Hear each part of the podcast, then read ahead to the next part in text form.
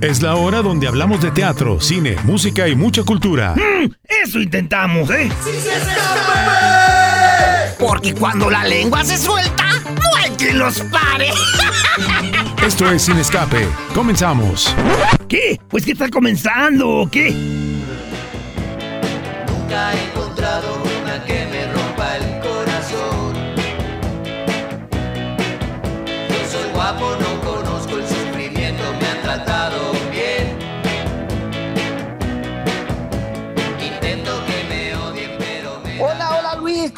Hola, Pablo. tardes. Bienvenidos a Sin Escape. Así es, ya descansando, bueno, algunos descansando por estos días, eh, pero digo, no hay excusa para que no los acompañemos, por una parte en DK250 AM, porque también pueden escucharnos en internet en DK250.mx o en el podcast, entonces ahí podemos estar en estos días de vacaciones, ¿no? Oye, ¿qué te pareció la canción con la que estamos abriendo? Son los No, pues, guapos. Ajá, Sí, es- buenísima, es, un- buenísima. Ajá. es una banda, una bandota. Está integrada por Ujú. Leiva, por. Jay de la Cueva, por Ujú. Alan Jodorowsky y mi querido el David Aguilar. Cuatro. Como una, como una. Sí, se les ocurrió juntarse de puntada para hacer música sesentera Y esto ya tiene un proyecto, este proyecto, perdón, ya está guardado desde hace mucho tiempo, ¿eh? El disco, de hecho, hace un año que lo grabaron, si no me equivoco. Pero el caso es que estaban buscando el momento ideal para empezar a lanzar sus sencillos y hace ya unas semanas estrenaron esta canción que se llama Soy un guapo y la verdad nos recuerda a la esencia este sesentera, ¿no? Temas como Bule Bule, obviamente con influencia de los virotes, de los Beatles y demás, pero pues con, con un sonido muy, muy, muy delicioso para bailarlo y cantarlo. Yo creo que va a ser una banda bastante renombrada, ¿eh? Porque sí, son Muy muy talentosos. Sí, además eso de que de repente se juntan para cotorar y todo, termina siendo, haciendo gran carrera. Según yo también así pasó con Moderato, que habían hecho como una especie de parodia y todo, a ver si, a ver si pegaba, y convirtió en algún momento en uno de los, de los grupos, en, o de, sí, de las bandas de rock en español en México más populares. Entonces, así es, que sale muy orgánico y gradual. Oigan, y hay que a- a- a- ahorrar Ujú. o agendar la próxima semana, el próximo fin de semana, la Nada Teatro va a presentar A lo mejor te encuentro y cuando te encuentre voy a abrazarte mucho. Una puesta en, en escena dirigida por Manuel Barraga, no, por Miguel Lugo, Por Miguel Lugo. sí, está por ahí Erandi Roca Ortiz, que la verdad este, promete mucho esta, esta propuesta escrita por Manuel Barragán. Va a ser todos los sábados de, de este mes, a partir Ujú. del siguiente. Y Ujú. eh, hasta el 10 de junio, a las Ujú. 7 de la noche, en el Teatro Experimental. El boleto sale Así en es. 150 en preventa y 180 el día de la función. Así que, pues para que lo agenden, lo agenden. Bien. Es una compañía, la Nada Teatro, que ya tiene muchísimos, muchísimos años eh, de experiencia. Desde el 2004 se fundó y bueno, ha hecho propuestas bastante, bastante interesantes. Sí, en este caso el asunto social, el asunto del campo, la familia y todo, ya es su tercera temporada, entonces si no la habían disfrutado, ahora es el momento. Así que así está. La cita para el teatro en estos, bueno, la próxima semana. Así es. Muy así bien. es. Muy, muy, muy bien. ¿Qué otra cosa nos puedes recomendar en estos días así tranquilos de la ciudad? Por supuesto que vayan al- al- a los museos, como Sí, al, claro. al Musa. En el Cabañas, que está la exposición Entrevista, eh, que es una, pues una exposición muy curiosa porque es ese arte que a mí me, me sorprende, el arte realista o hiperrealista. Eh, he visto muchas obras y cuando llego ahí a, a los museos, en este caso lo van a, a disfrutar en el, en el Museo Cabañas, a mí sí me sorprende. Digo, yo ni siquiera puedo hacer un mono con, ¿cómo se llama? Con palitos y bolitas. Y cómo son, cómo tienen esa habilidad y ese talento. Digo, no, no, no es que aparecen fotos, es que aparecen las personas así real. Es un asunto ahí, bueno, es la más reciente exposición de el artista Yishai eh, Judisman y es Ajá. justamente una serie de una serie pictórica de su propio eh, rostro, cuerpo, pero aquí el asunto que plantea el, el, este, el pintor, perdón, el artista, es, no se trata justamente como de unos autorretratos como el asunto, por ejemplo, de Frida, que era como toda su obra, y era como Frida expresando sus sentimientos, su eh, relación con la cultura, con la sociedad, con, su, eh, con sus amores, etcétera. No, es simplemente ponerse él, digamos, eh, para provocar mm, pues la, el diálogo con el espectador, pero de una manera diferente, digamos. ¿Y dónde está? Está en el, Museo Cabañas. El Museo Cabañas la pueden disfrutar. Acaba de estrenar recién en el mes de marzo y va a estar hasta el 23 de julio. Entonces ahí es así, se la recomiendo. Es muy buena, las obras son excelentes y justamente así van a provocar como una interacción muy particular con el espectador. Se trata de entrevista en el Museo Cabañas. Y faltan los libros. Estamos empezando el programa y falta el punto clave de este primer bloque. Qué bueno que te acuerdas del señor este viejo Cascarrabias. y sabes qué, nos va a hablar de, un libro bastante recomendable para los tiempos que estamos viviendo. Te puedo decir el, el título, pero para eso le estamos pagando a, don Arturo en dólares. Vamos con él. Que nos diga, sí. Vamos. Hablemos del libro Invisible, porque la idea de ser esto, invisibles, ha pasado por la mente de todos y todas en algún momento. ¿A poco no? Esta historia escrita por Eloy Moreno, uno de los autores más destacados de la literatura juvenil en español, aborda este tema de una manera intensa y muy, pero muy conmovedora. El relato es narrado desde la perspectiva de un niño y está escrito en primera y tercera persona. Los capítulos son muy cortos, de hecho a veces solo un par de párrafos, y se presentan desde diferentes puntos de vista. Entre los personajes encontramos a una mujer que se tatúa eh, un dragón sobre cicatrices de quemaduras en la espalda, o una chica con demasiadas pulseras en una muñeca, así como un niño con una cicatriz en la ceja derecha y a otro chico al que le falta un dedo. El libro comienza con el protagonista en el hospital y a partir de ahí se va revelando cómo se convirtió en una persona verdaderamente invisible y por qué terminó en ese hospital. A pesar de la variedad de voces, la novela va revelando la trama lentamente y hasta la mitad de la historia uno no tiene la idea clara de lo que está pasando o por dónde se está yendo este relato. Es una fantasía, un cuento para niños, una historia de superhéroes. pues lo tienes que descubrir tú, amigo Radio Escucha. Pero insisto, las respuestas se van a revelar poco a poco y el lector va descubriendo todas las pistas una a una. Es una lectura adictiva desde el primer minuto y está excelentemente bien escrita. Además, su mensaje es relevante muy relevante y necesario en la sociedad actual. Los personajes tienen una gran evolución, sus acciones tienen consecuencias y todo lo que sucede es sorprendente. El libro refleja la situación de muchos niños en la actualidad eh, de una manera inocente y pura, tal y como lo vería un niño pequeño, aunque es terrible y puede llegar a conmover al lector. Yo sí chillé en varias ocasiones. En Visibles, Eloy Moreno nos presenta un interesante proceso hacia el conocimiento del poder de la invisibilidad. Cuando éramos niños, todo parecía una ilusión, pero había algo de poder real en ello. Por eso, el autor revisita la infancia para construir una alegoría que va más allá de la niñez.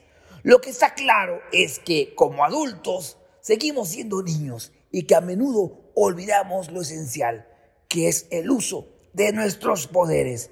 Para todas y todos los lectores es recomendable esta publicación que, insisto, debería ser obligatoria en todas las escuelas del mundo. Yo soy don Arturo López Enciso. ¿Y usted quién es? Ahí está, pues, Invisible de Eloy Moreno, un eh, escritor español que tiene muchos bestsellers y también eh, cada uno de sus publicaciones así son de intensas, eh, con mensajes, con sacudidas al, al cerebro, a la conciencia. Y la verdad yo lo recomiendo mucho. Está eh, eh, en todas las librerías invisible y está cortito, te lo evitas en un día o dos, ¿eh? depende de tu ritmo de lectura, pero se pasa rapidísimo. Son capítulos, iba a decir ligeros, pero no. Ya como bien dijo don Arturo López Enciso, te hace este, de repente llorar o te angustia por todo lo que está viviendo el pequeño protagonista. Deberías de leerlo tú, mi querido Luis, también. Pues todos, todos lean Invisible de Eloy Moreno. Ah, muy bien, vamos a un corte y vamos a regresar con una charla muy interesante. ¿Qué te parece? Oye, y, si no escucharon en vivo o en tonto, también nos pueden escuchar en el podcast. Sí, así es, como sin escape radio. Vamos por ti y regresamos. Solo veo corazones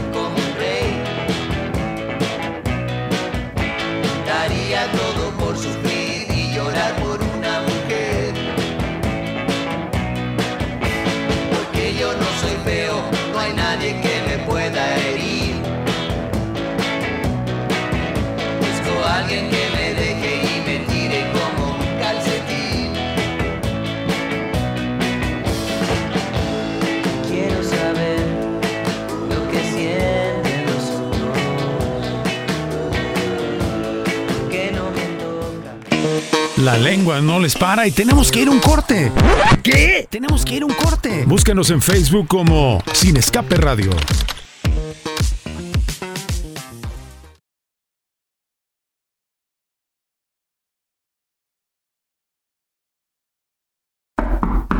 Hey, ¿sigues aquí? Ya estamos de vuelta en Sin Escape. Comunícate a cabina 33 36 47 83 83 o al 33 36 47 74 81.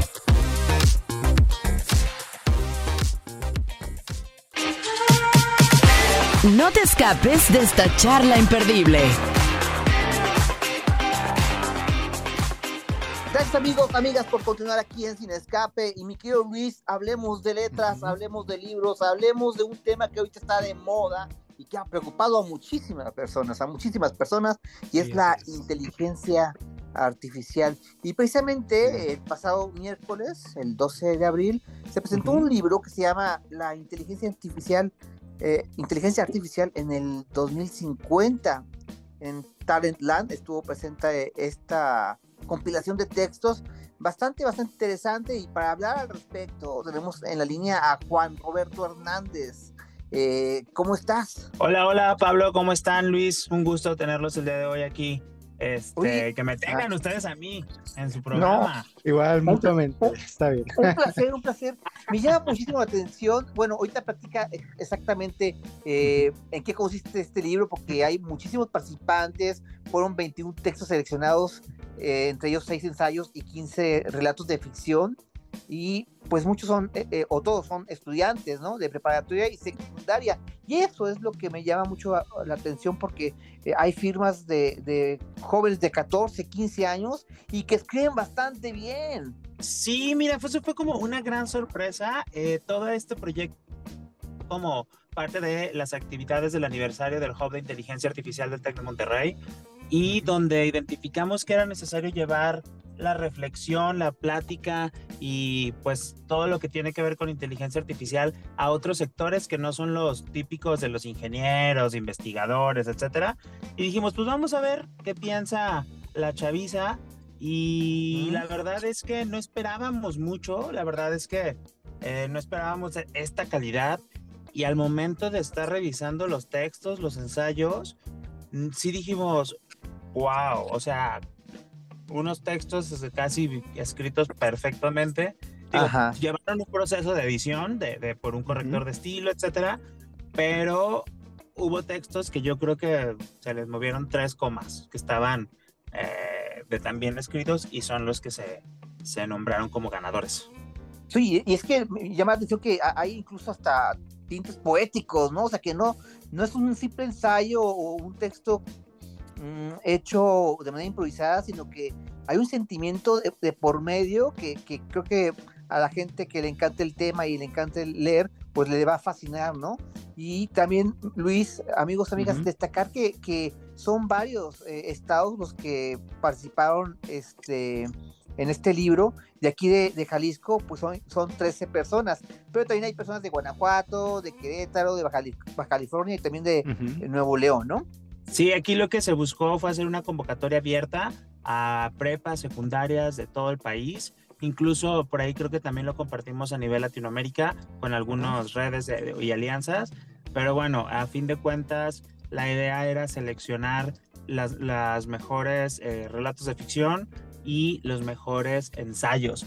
Eh, y esto, eh, pues fue muy, la verdad es muy sorprendente, como tú dices, algunos que mezclan temas de tecnología con temas poéticos y otros incluso que presentan unos dilemas éticos muy fuertes. Este, eh, pensando que en el 2050 la inteligencia artificial va a evolucionar a diferentes niveles hasta crear a humanos pues virtuales, por decirlo de alguna manera, y que ellos mismos no se reconozcan como pues como producto de la inteligencia artificial, ¿qué pasaría? ¿no? O sea, hay, muchas cosas. Un ejemplo claro es el primer texto que abre el libro, ¿no? Un reflejo espiritual escrito por Paulina Godínez Mendoza, quien con tan solo 16 años ya está tratando de responder quiénes somos, quién eres, ¿no? Sí, en este caso la participación de muchas mujeres, que eso para mujeres en este tema de tecnologías, de ingenierías, y la verdad es que, eh, no sé, el resultado nos sobrepasó. Todos pasaron su revisión aquí por eh, para que no hayan sido hechos con ChatGPT, ahorita que está tan de moda, y también pues para que sido plagios, este, y bueno, pues bueno, asegurarnos de que pues las nuevas generaciones están escribiendo y no están utilizando la tecnología también con otros fines, ¿no? Juan Roberto, justamente, por una parte, ¿qué es lo que te gustó, qué te sorprendió al leer estos textos? No solamente del lado de, de la escritura, sino de lo que proponían, de, de, lo que expresaban. Y por otra parte, lo curioso que, eh, bueno, la tecnología en los últimos 20 em, años ha avanzado muy rápido y el 2050 en realidad suena muy lejano, pero no lo es tanto. Creo que los 80 están más, los años 80 están ya más lejanos que el 2050. Eh, ¿qué, qué, qué, qué, puedes platicarnos justo de eso, de, lo, de las historias, de los relatos, de lo que te encontraste y también pues de que ese futuro que, que nos alcanza pues está más cerca de lo que pensamos de repente? Mira, a mí de manera personal de entrada me sorprendió la participación y, la calidad de los textos que recibimos, de los ensayos, de las historias de ficción, la verdad es que sí me sorprendió muchísimo porque la verdad es que no esperábamos la calidad de textos que, pudimos plasmar aquí. Y eh, bueno, a mí me toca coordinar un proyecto de inteligencia artificial en el cual buscamos la implementación de estas tecnologías para el bien social. Entonces, eh, uno de los grandes énfasis es la ética en la inteligencia artificial. Y lo que más me sorprendió en estas historias es que presentan unas cuestiones y unos dilemas éticos que son dignos de, estudiantes de maestría, de doctorado, que, que, nos hemos enfrentado en el mundo real este, con investigadores de diferentes universidades. Entonces, eh, la verdad es que esa capacidad de razonamiento que creemos que, que a lo mejor le va a hacer falta a las nuevas generaciones o que no están siendo conscientes del poder de la tecnología, pues bueno, la verdad es que fue como una bofetada con guante blanco diciéndome, este, claro que estamos conscientes, claro que sabemos lo, los, los, beneficios y también los perjuicios que puede tener la implementación de la inteligencia artificial. Y pues a mí me gustó mucho que me callaran la boca, este, ah porque en ese sentido creo que, que, vamos por buen camino, ¿no? Es necesario que también, eh, pues a lo mejor algunas o algunos de estos escritores son quienes más allá de escribir se van a dedicar a desarrollar modelos de inteligencia artificial y que tengan en mente este tema de derechos humanos, de derechos digitales, pues vamos de gane como sociedad, que creo que ahorita nos está ganando el desarrollo de la tecnología y nos hace falta más sentarnos a pensar, dialogar y filosofar con todos estos temas y usos de la tecnología. Y que creo que como bien decías, los 80 están más lejanos, está más cerca el 2050 y las y en cuestión de un par de años la todo el tema de inteligencia artificial nos ha venido, o sea, li- literal, en octubre del año pasado no teníamos chat GPT y ahorita Ajá. ya tenemos integraciones para hacer ensayos, para hacer este, estrategias de, de marketing, sitios web automáticos. o sea, exacto, eh, imágenes, eh, todo. las imágenes estas falsas del Papa que ahorita están rolando mucho en su en la en, este- en esta Ujú. este chamarra de alta costura Ujú. y literal pues estamos hablando de menos de seis meses ¿no? Claro, entonces pero sí es, sí es para dar miedo, ¿no? De hecho, no por nada se firmó una carta, ¿no? Donde más de mil personalidades del mundo de la tecnología, entre ellos Elon Musk y el cofundador de Apple, de Skype, y bueno, gente picuda, pues que dijeron, a ver, espérense, aguanten, ¿cuánto pidieron? Seis meses, si no me equivoco, para que, pues, hagan bien entrenamiento y recapaciten con toda esta evolución que dicen ellos, podría comernos el mandado, ¿no? Pues a ver, yo es que a mí me gusta hablar de la otra parte, o sea, la inteligencia artificial va avanzando y la tecnología no es más que un exponenciador de lo que nosotros vertemos a las bases de datos. O sea, la inteligencia Exacto. artificial no es autónoma.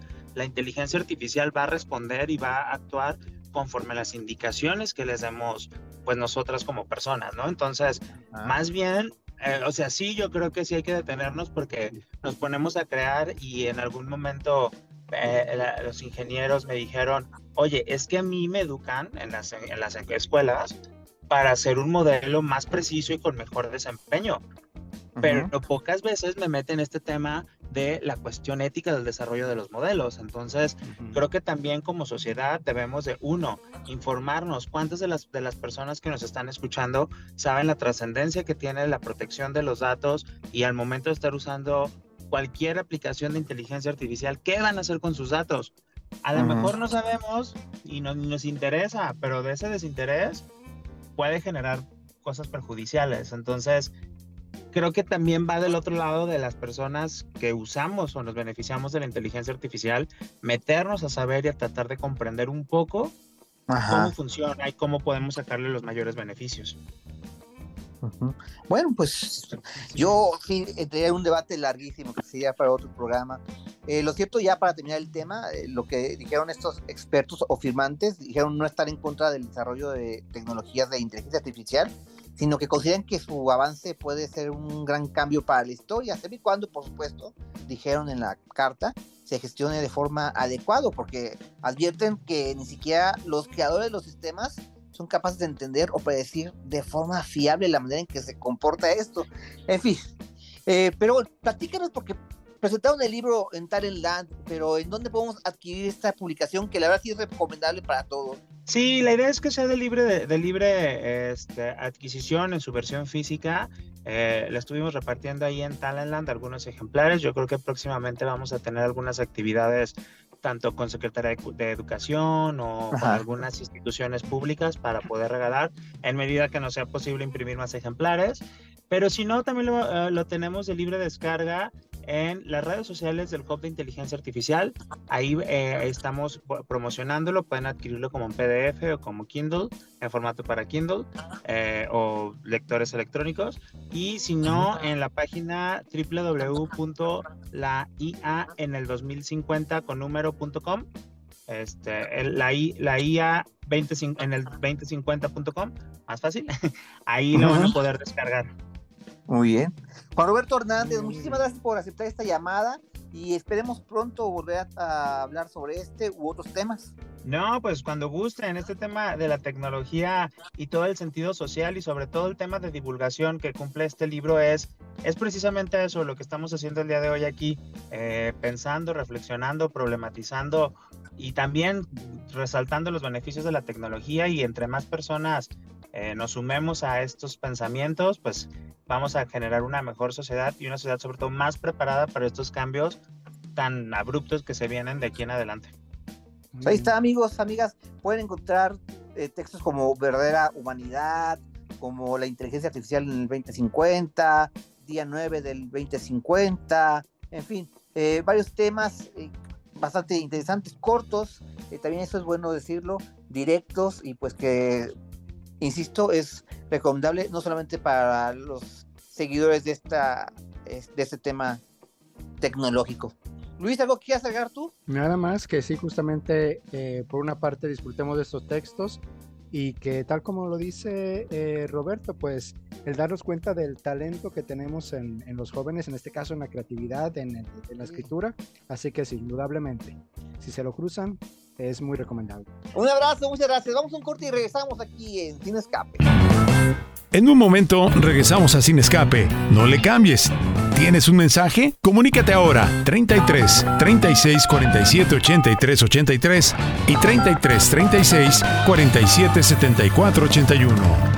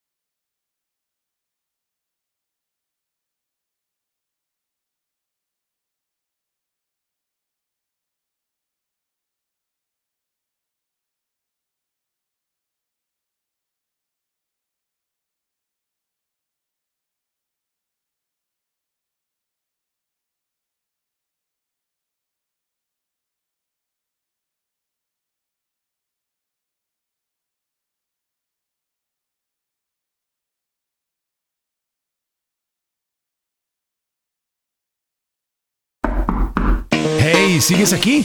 Ya estamos de vuelta en Sin Escape. Comunícate a cabina 33 36 47 83 83 o al 33 36 47 74 81.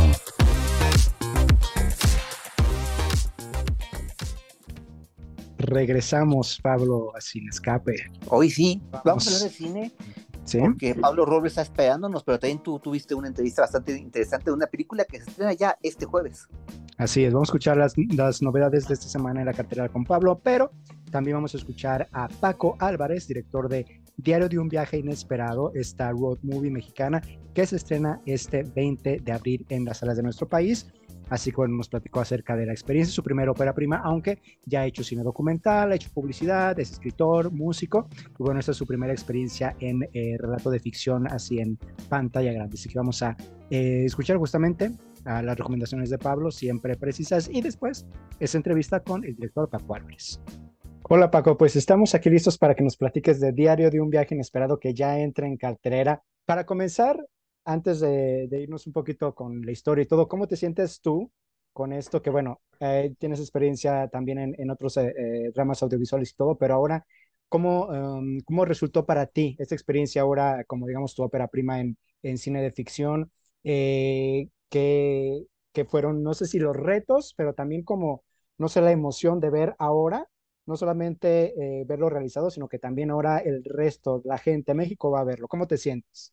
Eso, justo lo que acabas de decir, Luis, eh, increíble porque eh, efectivamente no es lo mismo que los otros proyectos. Cada proyecto tiene su magia y cada proyecto tiene su camino, ¿no? Y todo, pero eh, sabemos lo difícil que es hacer películas en, en, en el país y en el mundo. No es un, no es como, no es un producto sencillo de realizar porque requiere de mucho esfuerzo, de mucha gente, de eh, una o sea, armonía y sincronía de muchos elementos. Y pues feliz de que, obviamente, esto comenzó hace dos años, eh, cuando em- empecé junto con Antonella a escribir este guion de esta idea que yo ya traía años atrás.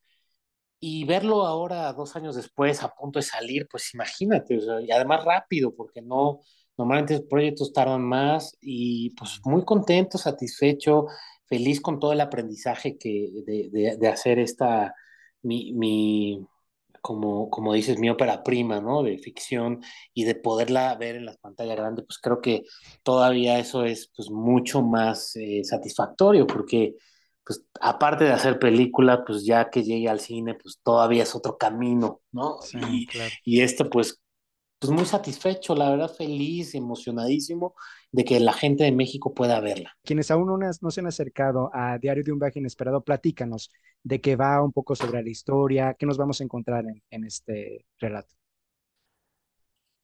Sí, claro, pues mira, Diario de un Viaje Inesperado es, eh, eh, es la historia de dos jóvenes que van a emprender justo un, un, un recorrido, un viaje eh, eh, por el estado de Chiapas, con unos escenarios muy bellos, con hermosos, siguiendo eh, la ruta que el papá de, de, del Michelle, que es la protagonista, le, le, exige, ¿no? ¿Por qué le exige? Porque para, como condición para que ella cobre eh, pues lo que le, le, le, corresponde, ¿no? Hasta cierto punto de herencia, pues, eh, pues tiene que hacer ese viaje que él hizo cuando era joven.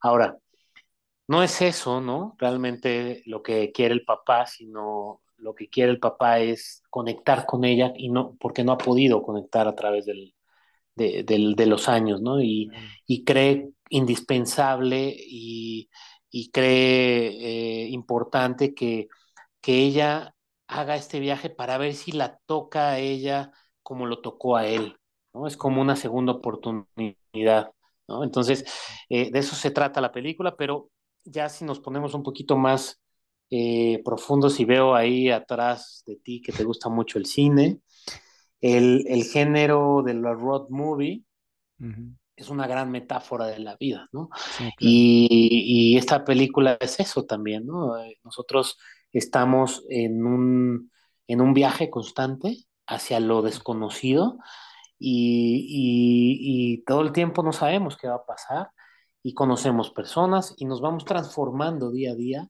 con este viaje que llamamos vida, ¿no? Entonces, el road movie, que es este género cinematográfico que yo utilicé para hacer esta película, es, es, es este, eso también, ¿no? Un, un, un, viaje dentro de un viaje. En el proceso creativo también, eh, justamente Chiapas, ¿es lo que tenías pensado desde el principio o cómo surgió el por qué? Que digo, me, me encanta ese, ese asunto porque eh, una cosa que me agrada del, cine mexicano es también cuando se descentraliza, que digo, ya conocemos la Ciudad de México, la de la independencia y todo, pero cuando conocemos otras y, a, y además aprovechar visualmente eh, el potencial que pueden tener otras locaciones. Eh, ¿Cómo fue ese asunto con, con Chiapas? Sí, pues justo lo que dices, yo también veía las películas mexicanas y digo, chin, este, ojalá que, que, que, no viéramos nada más las paredes de la, del departamento, de la, ¿no? O, de, o sea, ya parece que son en el, la ciudad, pero ni, ni, muchas gracias, ni lo, ni lo, ni, luego ni se nota, ¿no? O sea, entonces digo, bueno, esta era, yo justo era algo de lo que quería hacer, y en el, en el guion, pues siempre estuvo Chiapas, porque es un estado que a mí me ha regalado mucho, me ha entregado en todos los viajes que he hecho allá, me ha entregado unas estampas memorables de gente hermosa, de tradiciones, de cultura. Creo que es un, una de las joyas de la corona que tenemos en México. No es el único, pero sí es uno de los estados que, que reúnen todo, tienen todo. Como director, eh, ¿cómo fue la experiencia con los actores? ¿Qué es lo que disfrutaste? ¿Cuáles fueron los retos? Y, por supuesto, la interacción con, con los actores y actrices. Y me encanta dirigir actores porque yo alguna vez tomé clases de actuación eh, cuando estaba en la universidad y, me, y nunca fui muy, muy buen actor, pero, pero me gustaba cómo me, cómo me enseñaban, ¿no? Cómo me dirigían, o sea, me, me, me clavé más en esa parte. Entonces, eh, es algo que desde, que desde esas épocas me encanta hacer, ¿no? Y sí, me, me gusta crear emociones nuevas en las personas y, el hecho de, generar personajes y de crearlos junto con los actores, porque es un trabajo en conjunto, pues estás formando sentimientos y emociones dentro de una persona para que las interprete y es muy interesante, eso es una cosa muy profunda que, que no se habla mucho de eso, pero que cuando se logra es interesantísimo. Pues, eh, ¿te gustaría, Paco, invitar a la gente a que no se pierda la película, un comentario final? Por supuesto, eh, gracias Luis. Pues mira, no se pierdan el 20 de abril, eh, Diario en Viaje Inesperado, vayan a ver al cine, va a estar ahí en las salas de, de, de, de Jalisco. Se van a llevar un buen sabor de boca, paisajes hermosos, un, un, gran sonido que logramos hacer ahí en la película, actuaciones realmente muy buenas y una historia sencilla, sin mucha pretensión, pero hermosa. Pues muchísimas gracias, Paco, por el tiempo, por la entrevista. Felicidades. Eh, ojalá que le vaya muy bien. Nosotros vamos a hacer muchísimo ruido para que así suceda. Y pues eh, gracias por la entrevista.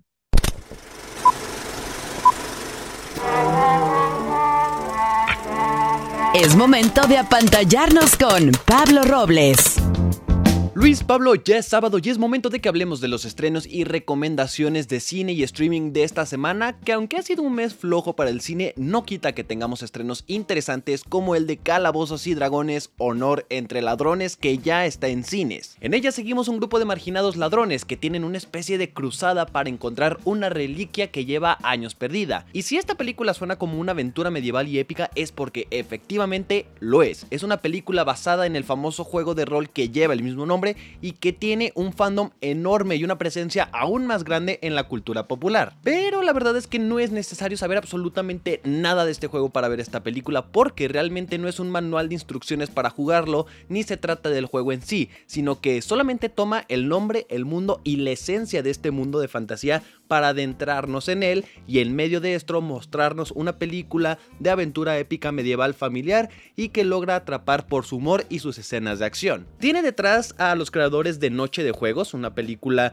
de comedia que también recomiendo y que encuentran en HBO Max, pero bueno, honestamente sí creo que vale la pena ver Calabozos y Dragones, Honor entre Ladrones, sobre todo porque es este gran blockbuster familiar y si son fans de este juego de rol seguramente se van a encontrar con varias referencias que van a ser satisfactorias para ustedes y si nunca lo han jugado, repito, no es necesario hacerlo para ver esta película. Por otro lado, algo menos familiar, algo clasificación C, está Muerte Infinita o Infinity Pool, la nueva película de Brandon Cronenberg, el hijo de David Cronenberg, el maestro del body horror, que tiene como protagonistas a Mia Goth, a quien vimos en X y Pearl, y a Alexander Skarsgård, a quien vimos en The Northman. En esta película seguimos a una pareja que disfruta de unas vacaciones en la playa y guiadas por el personaje de Mia Goth se a explorar los terrenos fuera del resort y se encuentran a una cultura violenta llena de horror, algo así como en Midsommar. Y es una película que habla de las clases sociales y de la moral y que todo esto está visto desde el punto de vista del body horror y si son de estómago fuerte o les gustan las películas violentas a este extremo de llegar al body horror, esta película definitivamente es para ustedes. Si no tienen estómago fuerte, la verdad ni la vean. Y por último, si no quieren salir de su casa porque son vacaciones y todo está lleno y quieren ver una película cómica familiar de entretenimiento puro con Adam Sandler como protagonista, entonces esa película es Misterio a la Vista, secuela de Misterio a Bordo que nos sitúa con los mismos personajes de Jennifer Aniston y Adam Sandler que ahora tienen su propia agencia de detectives y les asignan un nuevo caso donde tienen que encontrar a su amigo multimillonario que es secuestrado justamente el día de su boda. Un judone de estos de encontrar al asesino, igual al anterior con estos dos comediantes como protagonistas, una película familiar para ver en casa un viernes, un sábado, un domingo, la próxima semana que vamos a estar de vacaciones, no importa que día la vean, va a ser entretenimiento puro. Como les digo, han sido meses medio raros para los estrenos de streaming y de cines, casi no hemos tenido y los que hemos tenido no han sido tan poderosos como creeríamos, pero ahí viene la película de Mario Bros. Va a salir una película que se llama Air, que ya tuve la oportunidad de ver y que les voy a compartir más adelante cuando estrene, pero por lo pronto estas son las recomendaciones. Muchísimas gracias por el espacio como cada semana. Nos escuchamos a la próxima. Luis, Pablo, un gusto estar nuevamente por acá. Un saludo, gracias señor productor, gracias a todos. Muy buenas tardes. La lengua no les para y tenemos que ir a un corte. ¿Qué? Tenemos que ir a un corte. Búscanos en Facebook como Sin Escape Radio.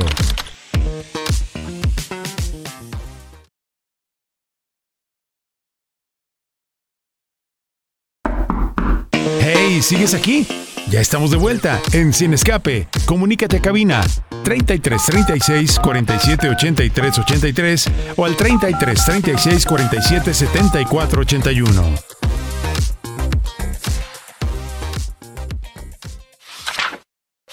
Entre líneas.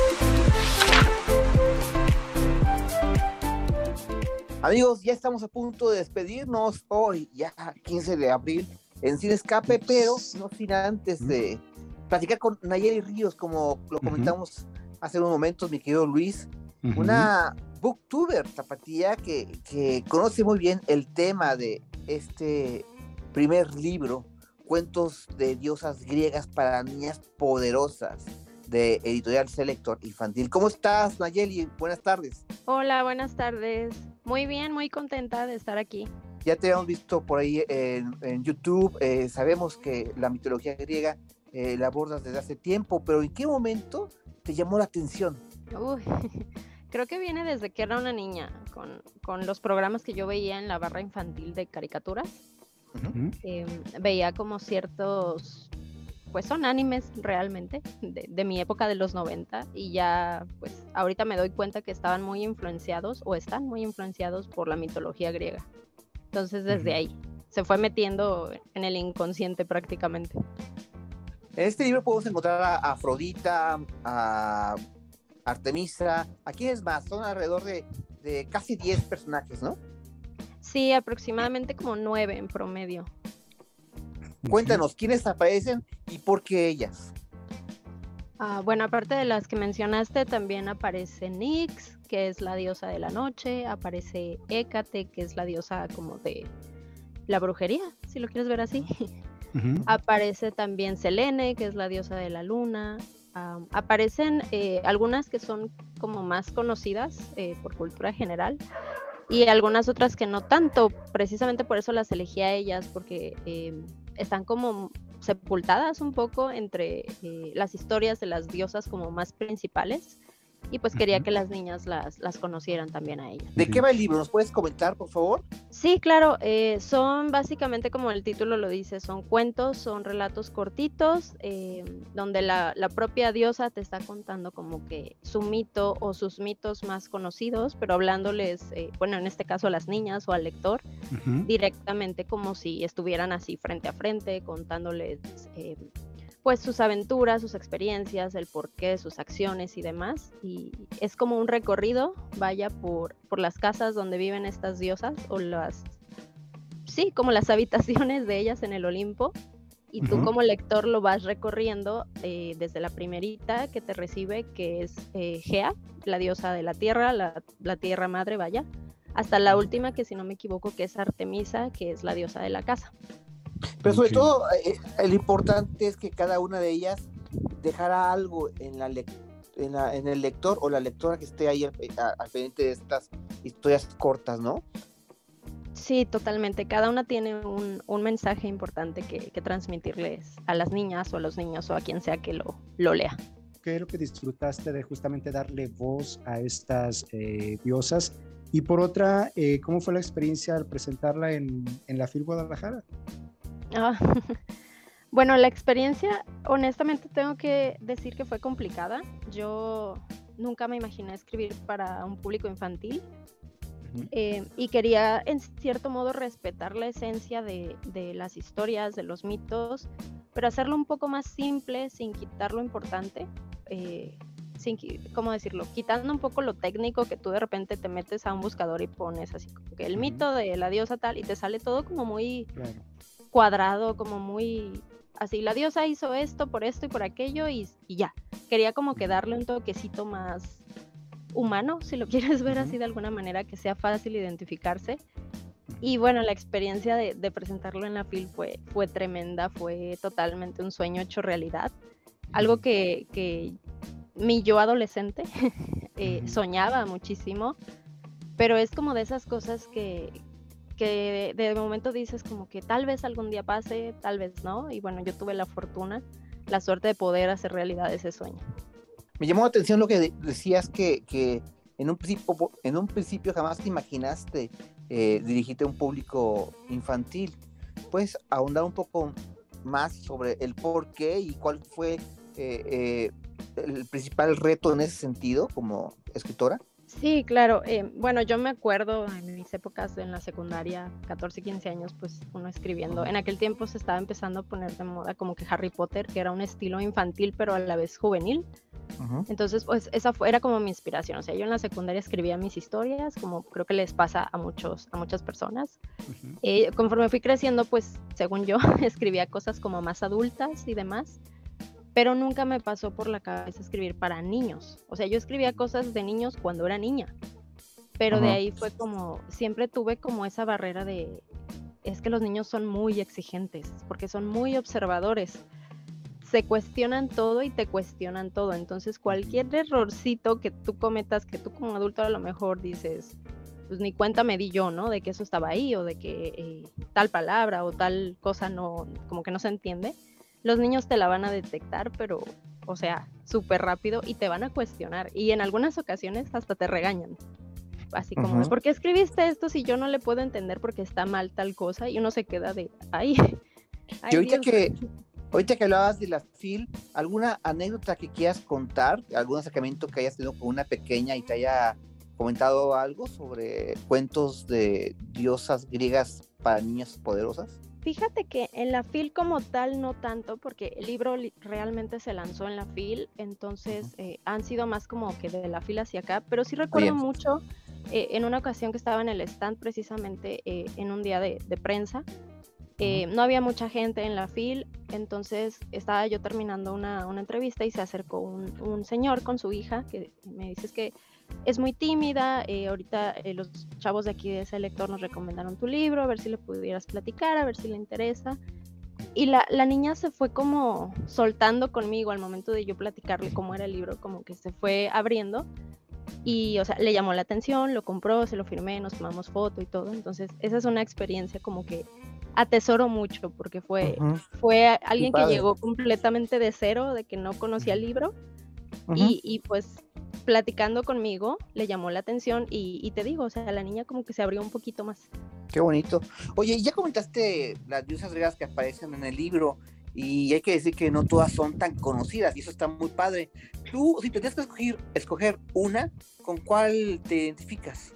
Fíjate que está muy complicado ya a estas alturas. Yo desde que empecé a estudiar la mitología como tal, así más rigurosamente, como por ahí de los 15 años para acá, ya bastante tiempo, eh, siempre me identifiqué mucho con Artemisa precisamente porque es la diosa eh, protectora de, los animales, los bosques y demás. Yo soy médico veterinario, entonces pues fue como esta, o sea, esta, esta es la chida para mí. Ah. Pero no sé, eh, ahora que escribí el libro, eh, es que son, son tantas y son tan diferentes que creo que hay un poquito de, de cada una con la que me puedo identificar. Artemisa creo que sí sigue siendo por ese lado la, pues la ganadora. Pero, por ejemplo, me pasó con, con Afrodita, que es una de mis diosas, o era una de mis diosas menos favoritas. Eh, no, no, o sea, yo no podía con, con ella, pero ahora que, que escribí su, su cuento, me cambió totalmente, me cambié yo misma totalmente la, la idea que tenía de ella. Oye, pues el libro ya está en, en- en prácticamente en todos lados. ¿Nos puedes decir en dónde conseguirlo y, y tus redes sociales, por favor? Ah, sí, claro. El libro está disponible en librerías en línea. Hasta el momento no, no tengo, para, para no mentirles, ¿verdad? Porque no me consta que esté físicamente, pero sé que lo pueden conseguir en línea en, en diferentes librerías.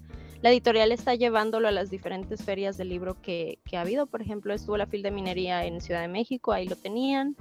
La FIL de Puebla también lo tenían. Y pues en diferentes ferias del libro se va a seguir moviendo. Pues mis redes sociales en realidad eh, cada una tiene un nombre diferente, pero si se meten a mi canal de YouTube que se llama Mew Readers, ahí abajito en la descripción hay un link que los va a llevar a todas mis redes sociales. O sea, de ahí directito le pican y les abre cada una para evitarnos el... Y en Twitter estoy así, y en Instagram estoy así.